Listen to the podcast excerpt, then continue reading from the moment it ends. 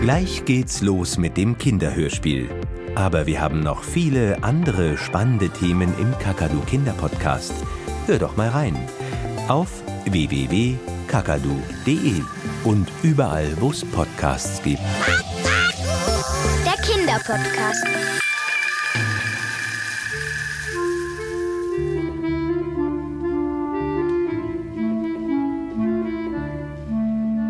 James Krüss 24 lange Tage. Wenn die ersten Fröste knistern in dem Wald bei Bayerisch Moos, geht ein Wispern und ein Flüstern in den Tannenbäumen los. Ein Gekicher und Gesumm ringsherum. Eine Tanne lernt Gedichte, eine Lerche hört ihr zu, eine dicke alte Fichte sagt verdrießlich, gebt doch Ruh. Kerzenlicht und Weihnachtszeit sind noch weit. 24 lange Tage wird gekräuselt und gestutzt und das Wäldchen ohne Frage wunderschön herausgeputzt. Wer noch fragt, wieso, warum, der ist dumm. Was das Flüstern hier bedeutet, weiß man selbst im Spatzennest. Jeder Tannenbaum bereitet sich nun vor aufs Weihnachtsfest. Denn ein Weihnachtsbaum zu sein, das ist fein.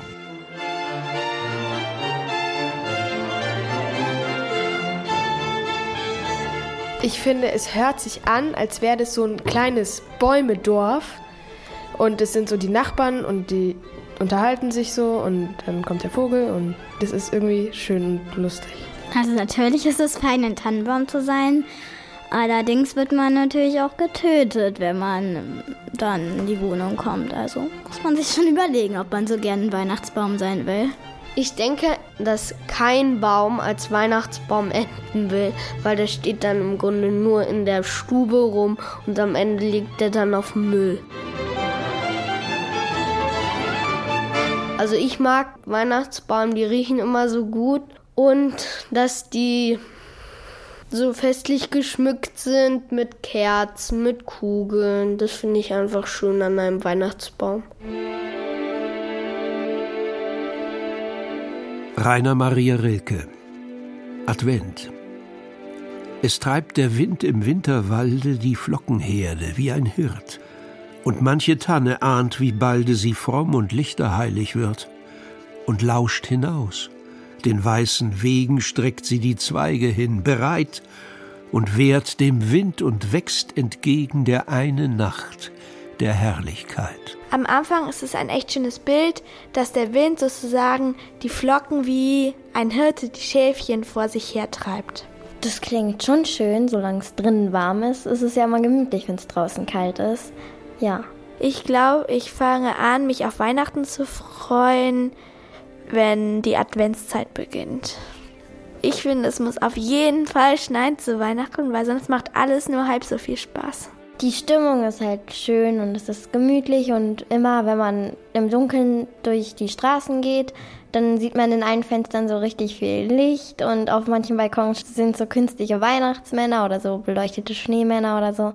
Mascha Kaleko Advent Der Frost haucht zarte Häkelspitzen, perlmuttergrau, ans Scheibenglas. Da blühen bis an die Fensterritzen Eisblumen, Sterne, Farren, und Gras. Kristalle schaukeln von den Bäumen, die letzten Vögel sind entflohen. Leis fällt der Schnee, in unseren Träumen weihnachtet es seit gestern schon.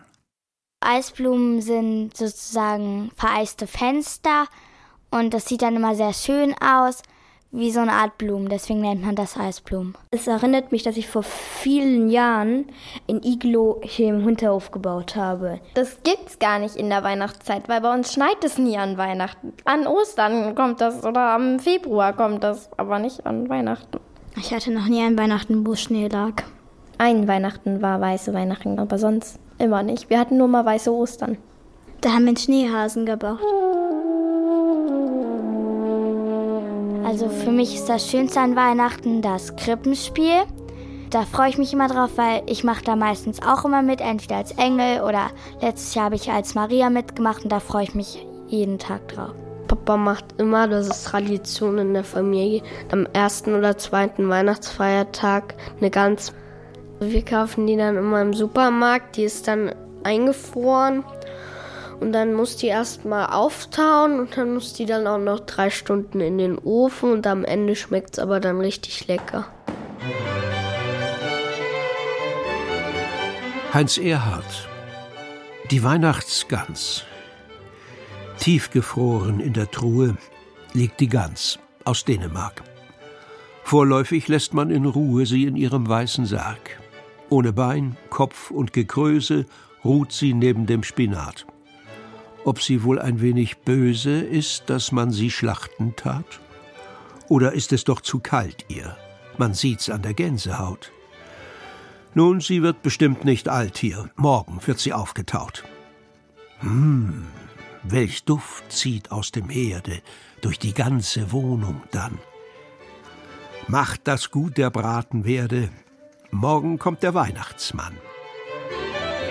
Ich finde es einfach nur klasse, wie Heinz Erhardt es geschrieben hat. So peppig, nicht so langweilig, sondern der hat es auch ein bisschen komisch erzählt. Das finde ich an dem Gedicht gut. Das finde ich irgendwie ein bisschen brutal, aber irgendwie ist auch lustig. Ich finde das Gedicht blöd, weil die arme Gans wird geschlachtet.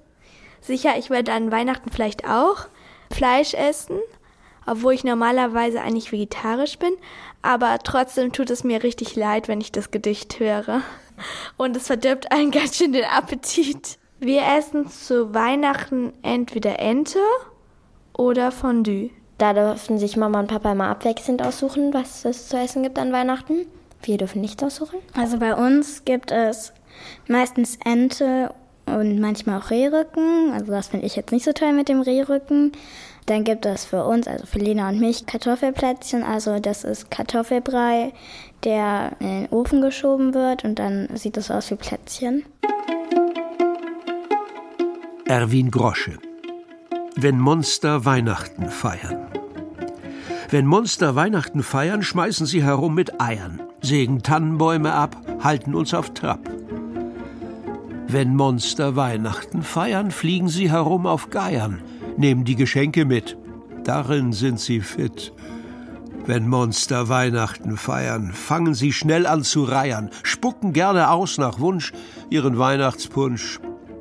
Wenn Monster Weihnachten feiern, jodeln sie herum wie Bayern, grüßen Moni und den Urs nach dem Jodelkurs.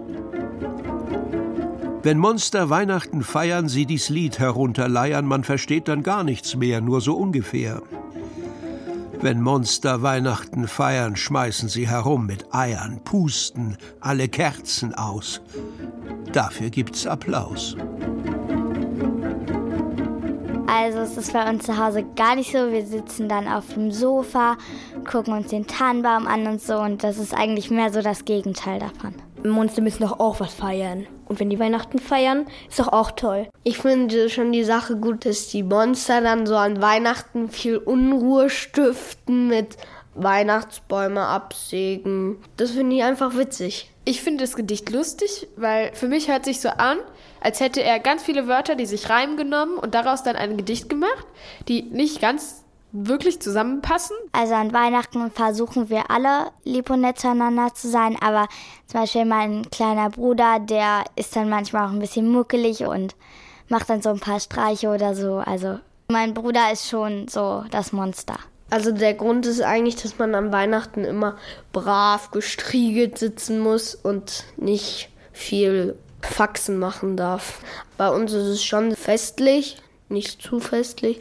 Also das ist so eine schöne Stimmung dann immer. Das mag ich.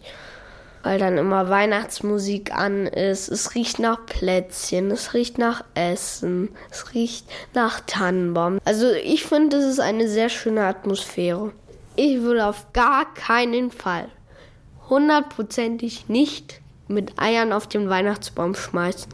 Monster sind so eine Ausnahme, weil sie sich an keine Regeln halten müssen. Ich finde es ein bisschen unfair. Wir müssen uns an Regeln halten und die Monster dürfen machen, was sie wollen.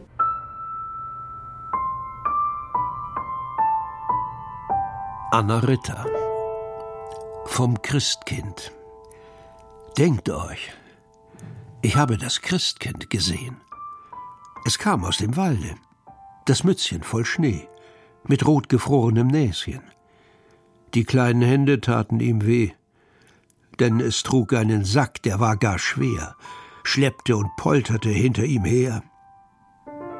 Was drin war, möchtet ihr wissen? Ihr Naseweise, ihr Schelmenpack? Meint ihr, er wäre offen, der Sack? Zugebunden bis oben hin? Doch war gewiss was Schönes drin. Es roch so nach Äpfeln und Nüssen. Ich weiß, dass man früher Äpfel und Nüsse bekommen hat, aber ich wäre jetzt nicht so richtig glücklich damit. Also ich mag keinen Obst, deswegen würde es mir überhaupt nichts bringen. Also ich wäre ein bisschen enttäuscht. Ich glaube, früher war ein Apfel und eine Nuss was Besonderes und jetzt ist es halt nichts mehr Besonderes, sondern halt was, was man jeden Tag kriegen kann, essen kann. Also ich finde den Gedanken lustig, dass zum Beispiel der Weihnachtsmann die Geschenke bringt, weil man kennt denjenigen ja gar nicht. Ich habe gar nicht an den Weihnachtsmann geglaubt, sondern ans Christkind. Ich habe mit neun angefangen, nicht mehr so richtig ans Christkind zu glauben und mit zehn dann nicht mehr so richtig. James Krüss, die Weihnachtsmaus. Die Weihnachtsmaus ist sonderbar, sogar für die Gelehrten. Denn einmal nur im ganzen Jahr entdeckt man ihre Fährten. Mit Fallen und mit Rattengift kann man die Maus nicht fangen. Sie ist, was diesen Punkt betrifft, noch nie ins Garn gegangen. Das ganze Jahr macht diese Maus den Menschen keine Plage. Doch plötzlich aus dem Loch heraus kriecht sie am Weihnachtstage. Zum Beispiel war vom Festgebäck, das Mutter gut verborgen, mit einem Mal das Beste weg, am ersten Weihnachtsmorgen. Da sagte jeder rundheraus, ich habe es nicht genommen, es war bestimmt die Weihnachtsmaus, die über Nacht gekommen. Ein anderes Mal verschwand sogar das Marzipan von Peter, was seltsam und erstaunlich war denn niemand fand es später. Der Christian rief rundheraus, ich habe es nicht genommen, es war bestimmt die Weihnachtsmaus, die über Nacht gekommen. Ein drittes Mal verschwand vom Baum, an dem die Kugeln hingen, ein Weihnachtsmann aus Eierschaum nebst anderen leckeren Dingen. Die Nelly sagte rundheraus, ich habe nichts genommen, es war bestimmt die Weihnachtsmaus, die über Nacht gekommen und Ernst und Hans und der Papa, die riefen, welche Plage! Die böse Maus ist wieder da und just am Feiertage. Nur Mutter sprach kein Klagewort. Sie sagte unumwunden, sind erst die Süßigkeiten fort, ist auch die Maus verschwunden. Und wirklich wahr. Die Maus blieb weg, sobald der Baum geleert war, sobald das letzte Festgebäck gegessen und verzehrt war.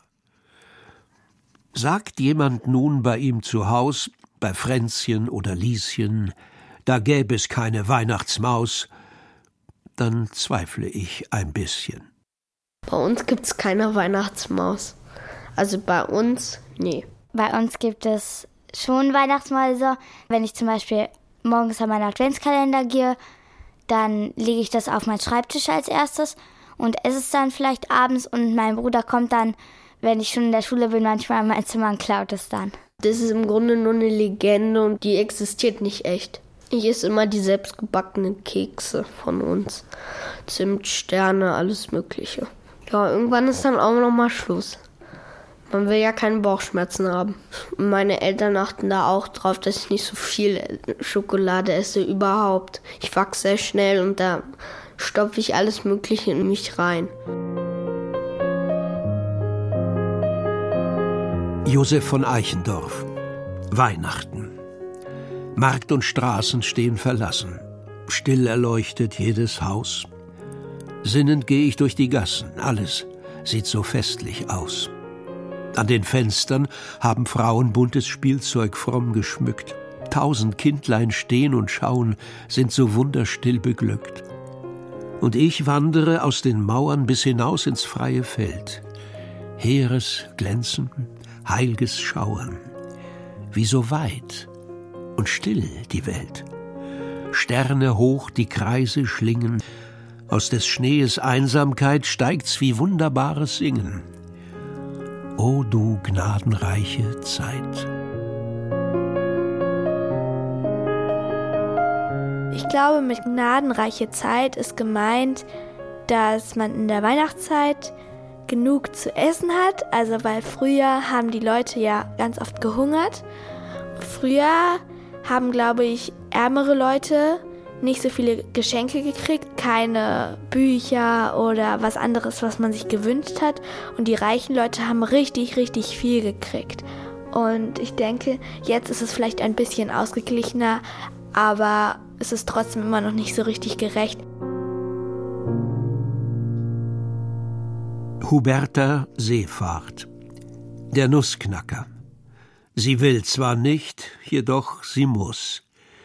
Ich knacke sie dann doch zum Schluss, die harte Nuss.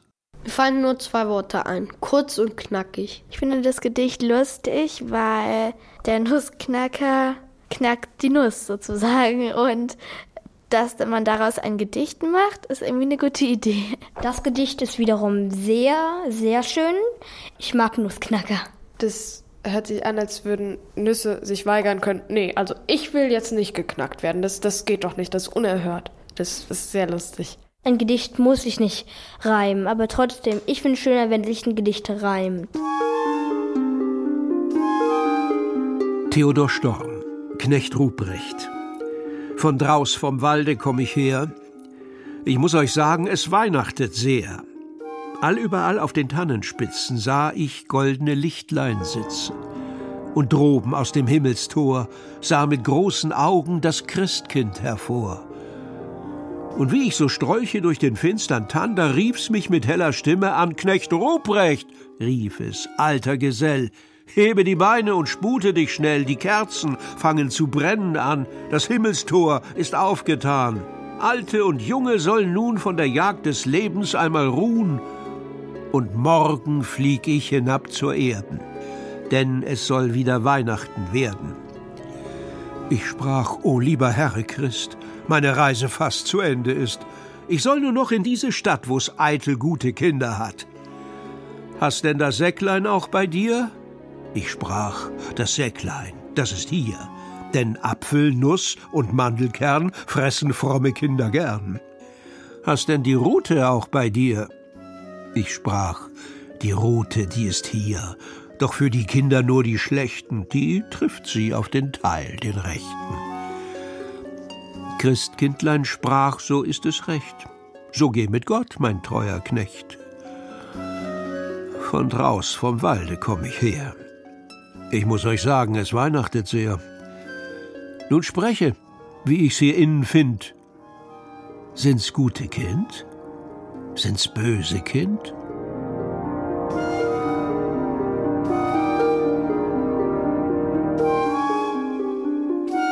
Es wirkt altmodisch. Ich habe früher ins Christkind geglaubt, aber viele glauben gar nicht ins Christkind, sondern an den Weihnachtsmann. Und Knecht Ruprecht heißt, glaube ich, Nikolaus. Mein Bruder glaubt zwar an den Weihnachtsmann, aber ich rede auch mit ihm darüber, was der Weihnachtsmann denkt und so. Also ich unterstütze ihn dabei, dass er weiter an den Weihnachtsmann glaubt. Ich finde es traurig, weil ich mag keine Routen oder sowas. Also ich finde das Gedicht auch traurig, weil unser Weihnachten ist ja so mit ganz viel großen Geschenken und so. Und bei denen kriegt man nur Nüsse und Äpfel und vielleicht ein paar Mandarinen.